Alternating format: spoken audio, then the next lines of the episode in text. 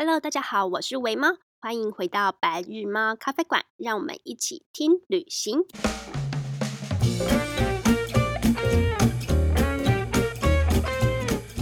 今天我们来聊聊在加拿大这一年之中最让我惊艳的五个湖光山色之旅，分别说说它最有特色的地方，然后我的旅程回忆，还有其中的攻略小技巧。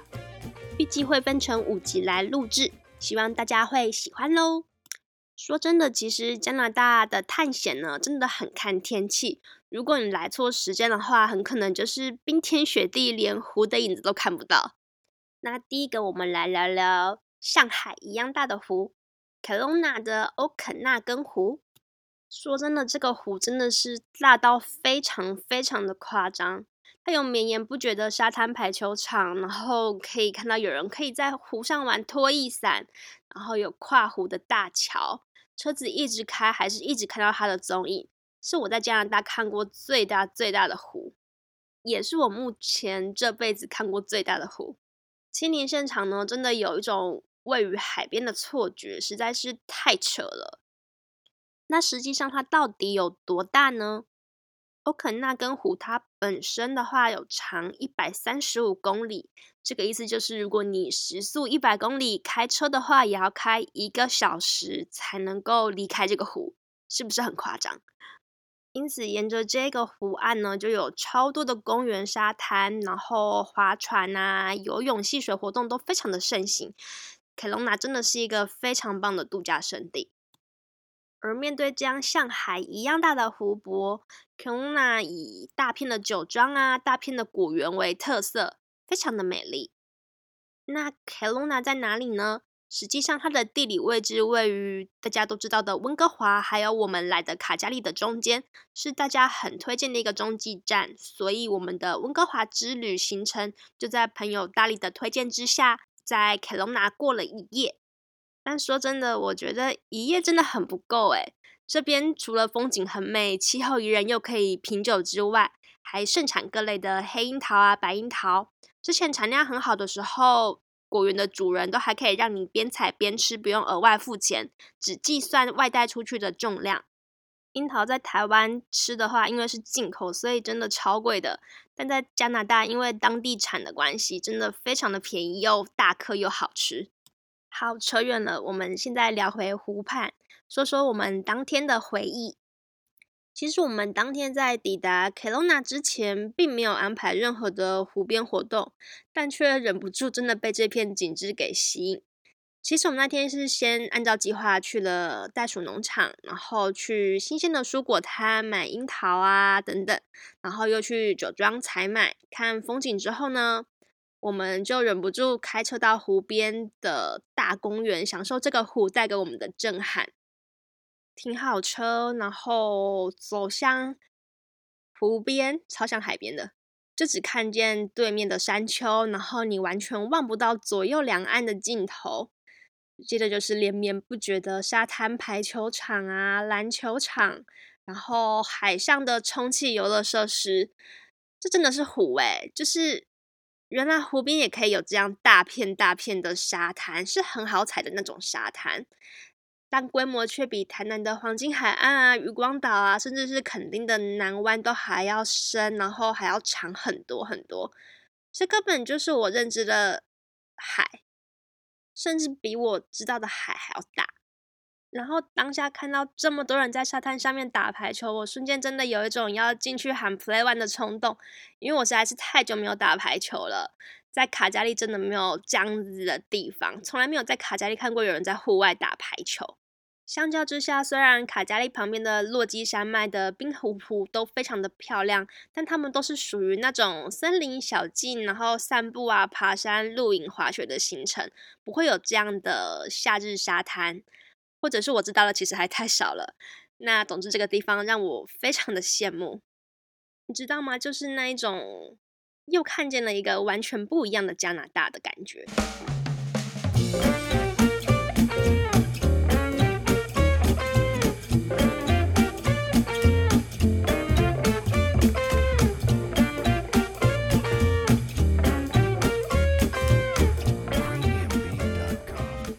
这个欧肯纳根湖竟然还有码头、船只，还有拖曳伞。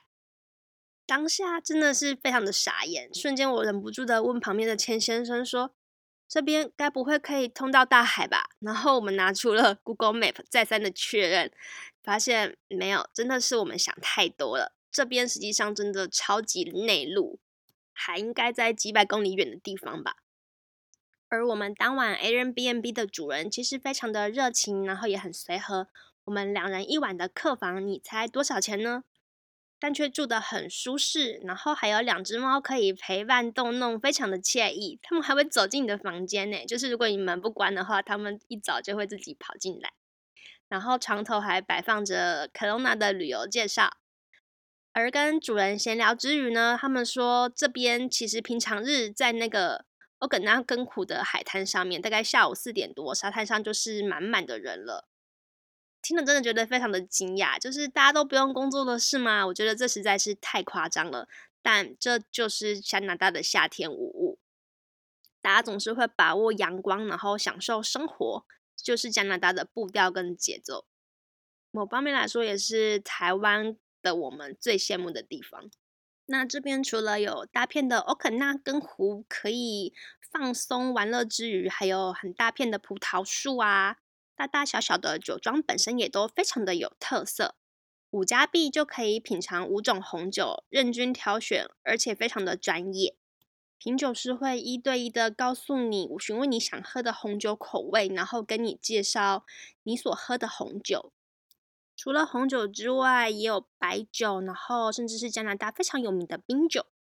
我自己真的是很喜欢冰酒的味道，大家可以试试看。然后我觉得这里很神奇的是，Kelowna 竟然种了很多的薰衣草。你没有听错，就是像南法的薰衣草，然后有葡萄酒庄啊，薰衣草只差没有大片的薰衣草田，不然应该会吸引非常非常多的人潮吧。Kelowna 它连路边都有不少的薰衣草，靠近一闻，真的是满满的薰衣草味道，非常的幸福诶。大概对当地人来说没有什么，就只是路边的风景。但对从台湾来的我们来说，这就非常的神奇。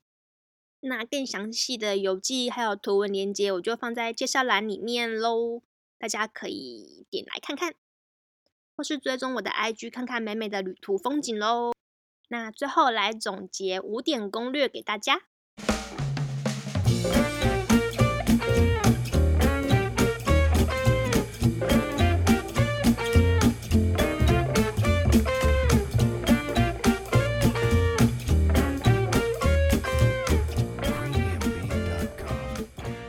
第一我建议夏天还是一个比较好的旅行旅游季节，务必要留一个下午，好好的待在欧肯纳根湖边，吃着当地盛产的樱桃啊，然后一起漫步，感受阳光、沙滩还有欢乐的人群吧。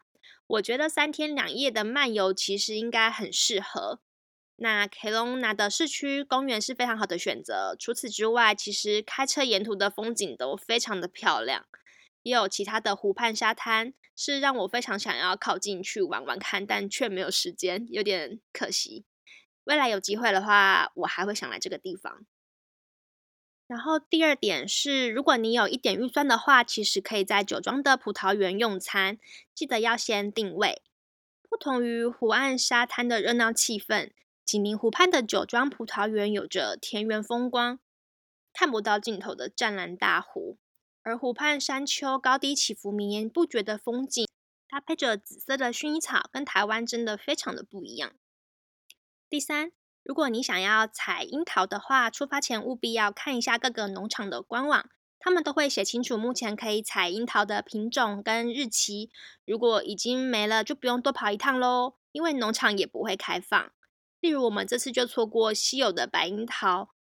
而且因为今年的产量比较少，农场老板也不让大家在园内免费试吃，因此我们最后就吃了冰淇淋，然后就离开喽。第四，不得不推荐一下这边的袋鼠农场，真的很适合大人跟小孩。虽然我们两个人没有小朋友，但其实也玩得不亦乐乎。现场有不同品种的袋鼠，有很大只那种看起来会打架的，也有很小只非常可爱的。